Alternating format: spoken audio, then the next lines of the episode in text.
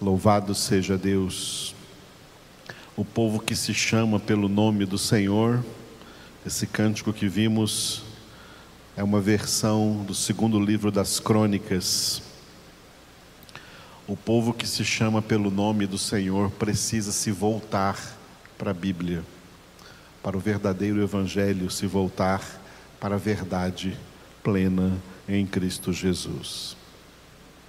Na segunda parte da nossa congregação matutina nesse domingo, nós vamos meditar no versículo 18 do Salmo 73.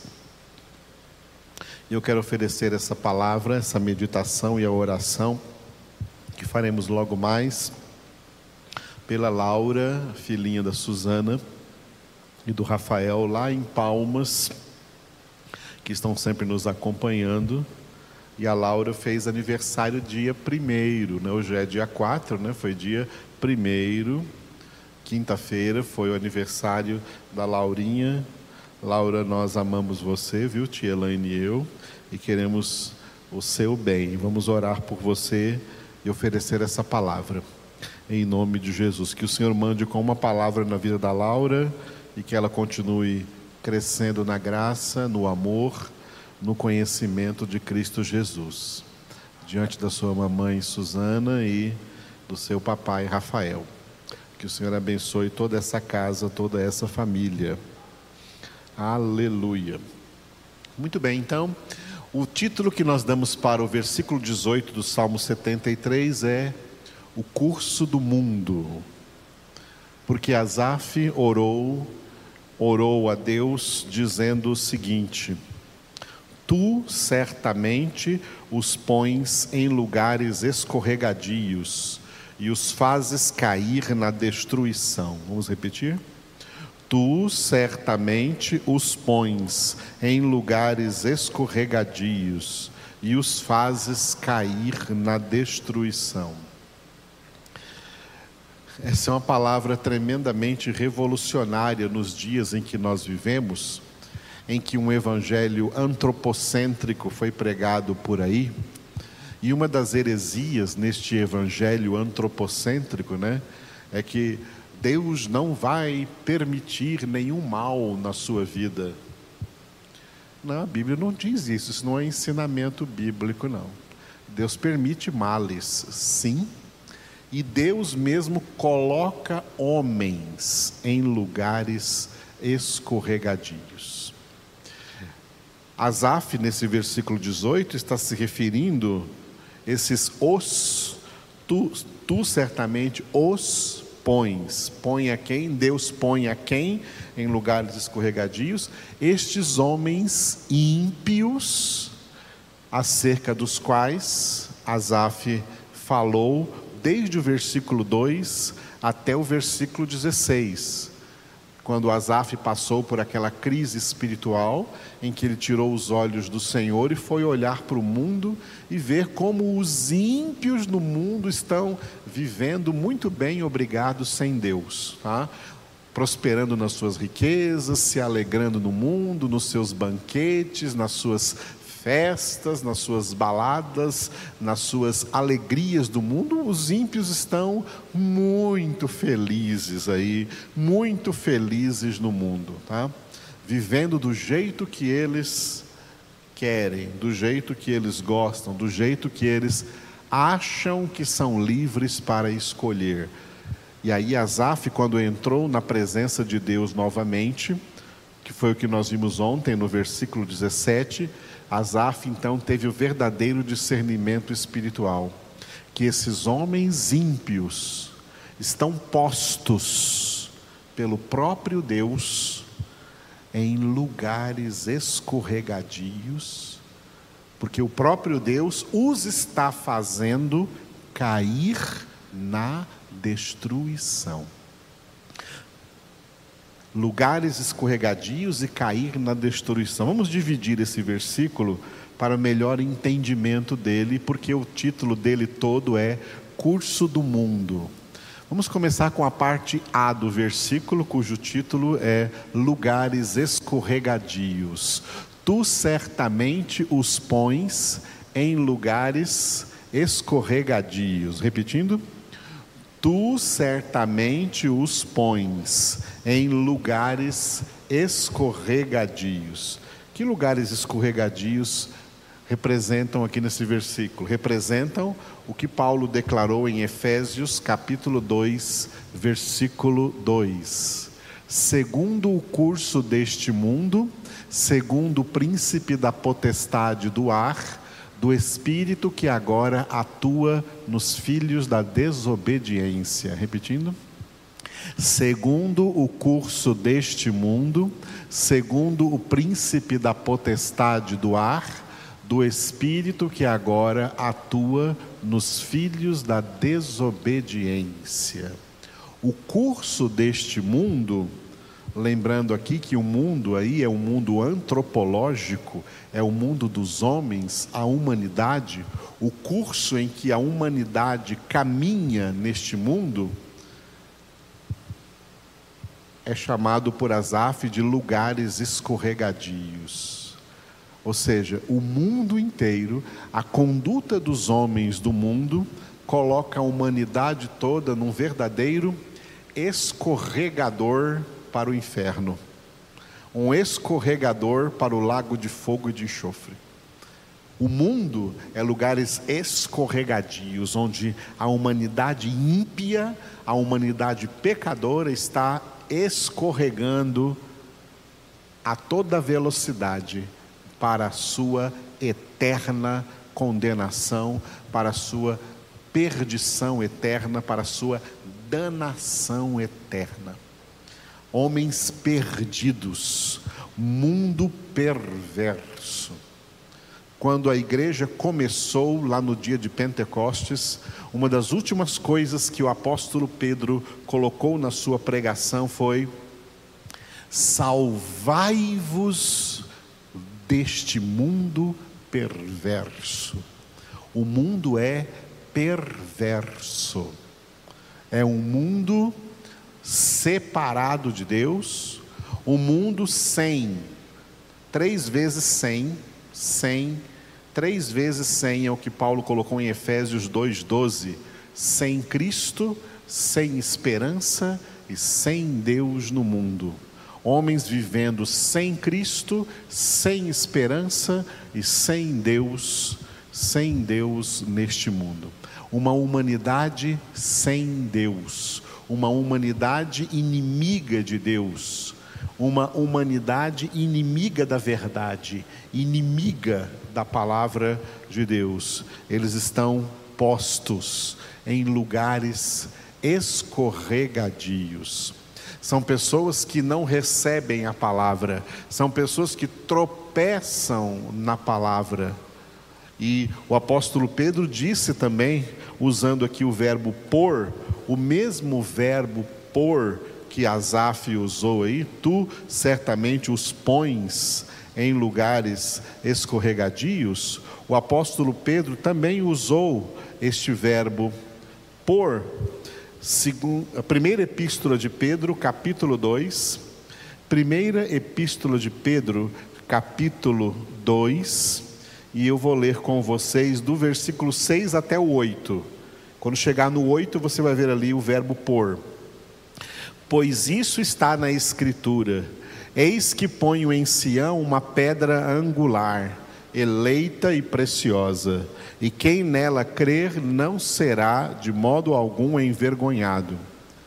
Para vós outros, portanto, os que credes, é a preciosidade, mas para os descrentes, a pedra que os construtores rejeitaram, essa veio a ser a principal pedra angular e pedra de tropeço e rocha de ofensa. São estes os que tropeçam na palavra, sendo desobedientes para o que também foram postos. Foram postos por quem? foram postos por Deus, porque Deus os põe em lugares escorregadios. E aqui né, nós temos em 1 Pedro 2, 8, a mesma expressão de Efésios 2:2, em Efésios 2:2, filhos da desobediência, e aqui em 1 Pedro 2:8, sendo desobedientes. Desobedientes à palavra, eles são levados na enxurrada amaldiçoada da iniquidade para a eterna condenação. E o espírito que age neles é o príncipe da potestade do ar, ou seja, o diabo.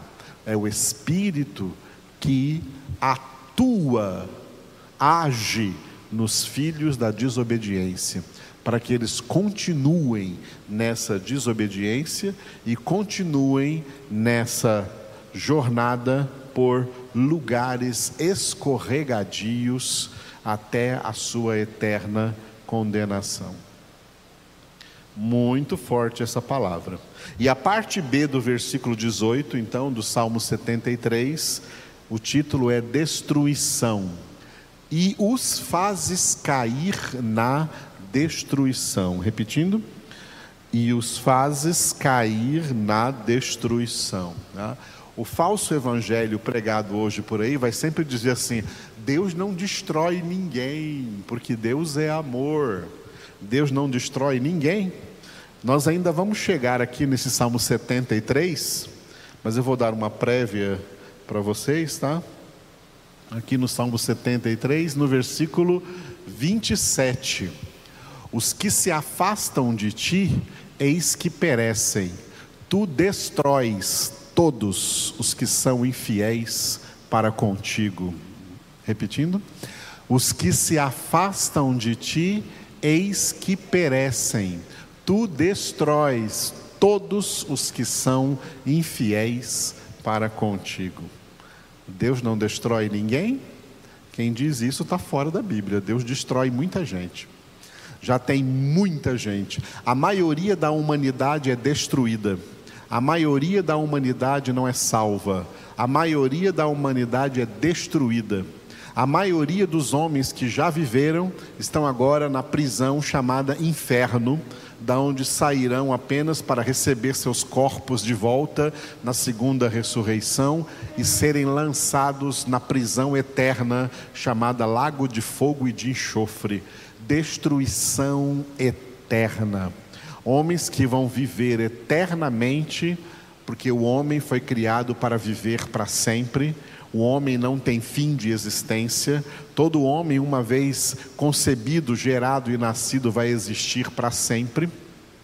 Os poucos escolhidos existirão para sempre no lugar de eterna salvação mas os condenados viverão para sempre no lugar de eterna destruição no lago de fogo e de enxofre, por quê? Porque se afastam de Deus. Os que se afastam de ti, eis que perecem. Amados, como as pessoas estão afastadas de Deus e não somente as pessoas do mundo que nunca ouviram uma verdadeira pregação e, mesmo que tenham ouvido, nunca experimentaram uma real conversão. A maior tristeza não é essa. A maior tristeza é que muitos dos que experimentaram uma legítima conversão, experimentaram salvação, como está escrito na carta aos Hebreus, que foi o meu objeto de oração, de oração pessoal hoje pela manhã, e no capítulo 5, dizendo pessoas que experimentaram a palavra de Deus e depois caíram, é impossível renová-los novamente para arrependimento. Quanta gente aí no meio desse mundo evangélico de hoje, esse mundo gospel de hoje, teve uma real experiência com Jesus, teve uma real experiência de conversão nas suas vidas e agora elas estão migrando para outro evangelho, migrando para evangelhos pervertidos para doutrinas heréticas pervertidas, se desviando do caminho da verdade e da vida e indo para a apostasia, para a separação total de Deus, separando-se do Senhor, deixando de ser filhos de Deus e voltando a ser filhos da desobediência, afastados, afastados de Deus, estão se afastando de Deus. Estão se afastando, estão se afastando de Deus. E se afastando de Deus para onde? Indo para o mundo, se tornando amantes do mundo, se envolvendo nas coisas do mundo, e uma coisa muito grave, que pelo menos aqui no Brasil tem acontecido, se envolvendo na política suja e dividida do mundo e desse país. Entrando na política suja desse país. Essa semana alguém mostrou para mim, mandou para mim, um post de uma reunião com o presidente do Brasil em Santa Catarina e pessoas gritando assim para ele: Você é o Messias que Deus nos enviou. Essas pessoas estão possuídas pelo diabo. Porque o verdadeiro Messias é um só: Jesus Cristo, nosso Salvador. Estão profanando o nome de Jesus nessa política suja, estão profanando o nome de Jesus, estão profanando o Evangelho de Jesus Cristo, estão profanando a palavra de Deus, como diz lá no Salmo 119 a palavra de Deus está sendo violada e essas pessoas pagarão caro por isso, porque os que se afastam de Deus perecem e Deus destrói todos os que são infiéis para com Ele.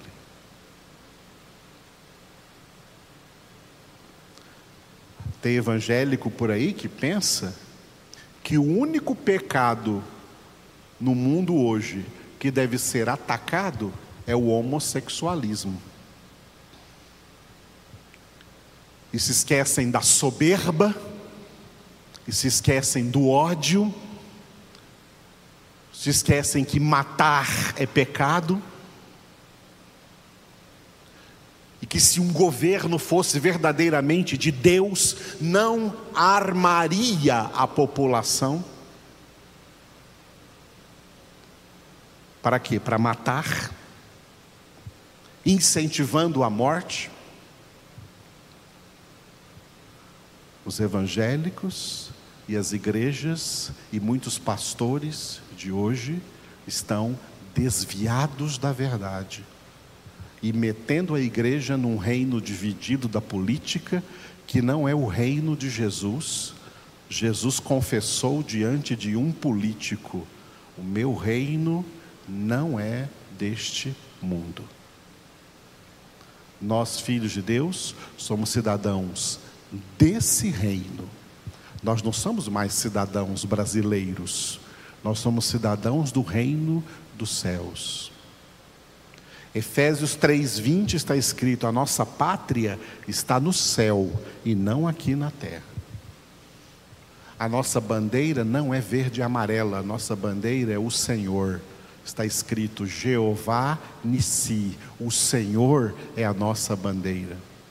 Nós não saímos na rua com placas apoiando ou criticando quem quer que seja a nossa bandeira é o Senhor. Nós saímos na rua pregando o Evangelho de Jesus Cristo indiscriminadamente a todos os homens e dizendo a todos: reconciliai-vos com Deus.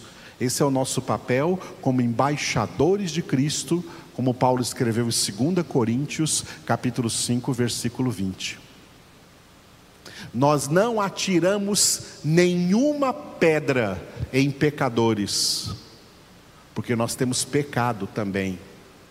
Jesus diz que só pode atirar a primeira pedra quem não tem nenhum pecado.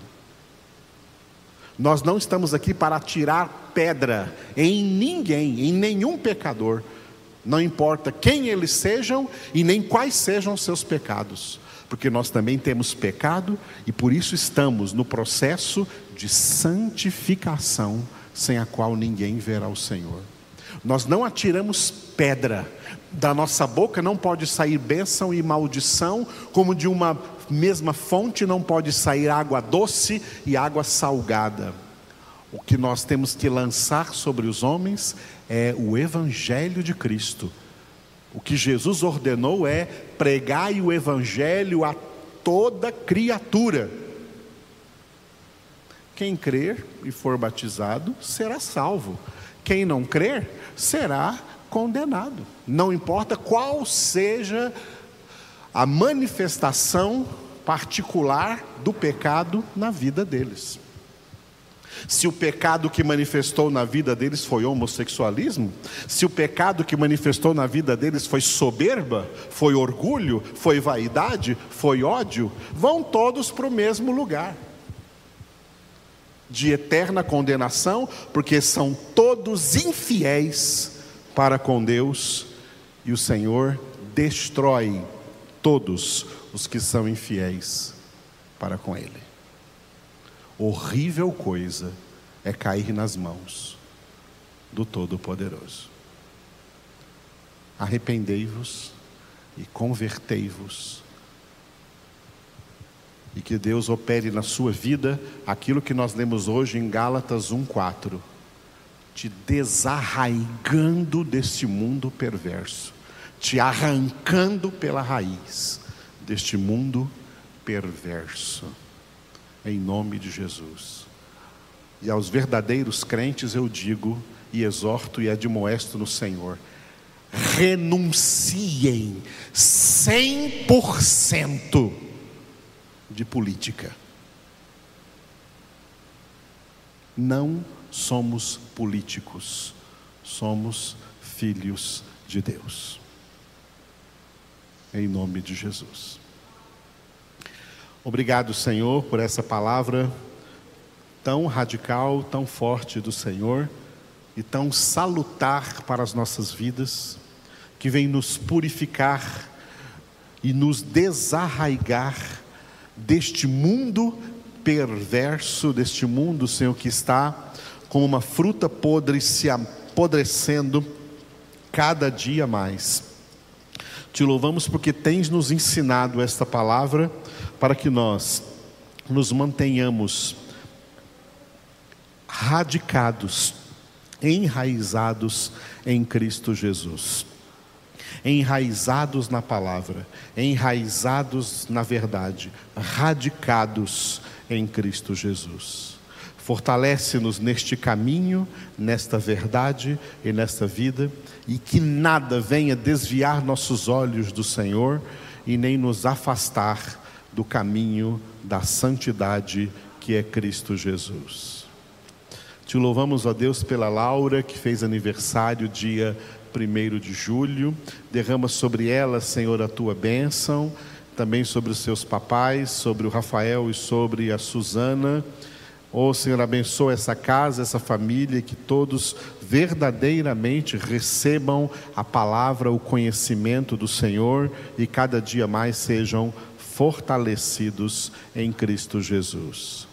E o mesmo eu oro por todos que ouviram essa palavra ou que ainda ouvirão. Dá a eles, Senhor, o total entendimento de que não se devem envolver nessa política suja, nesse reino dividido da política do mundo, porque são cidadãos dos céus, não são cidadãos mais da terra. Aqui na terra nós damos a César o que é de César, mas não damos a César o que é de Deus. Damos a Deus o que é de Deus. Nós somos de Deus. Nós pertencemos a Ti, Senhor. Te louvamos porque nós não fomos salvos em Cristo Jesus para ser cabos eleitorais de ninguém. Fomos salvos em Cristo Jesus para pregar o teu evangelho. Conduza-nos no poder do teu Espírito Santo, em nome de Jesus.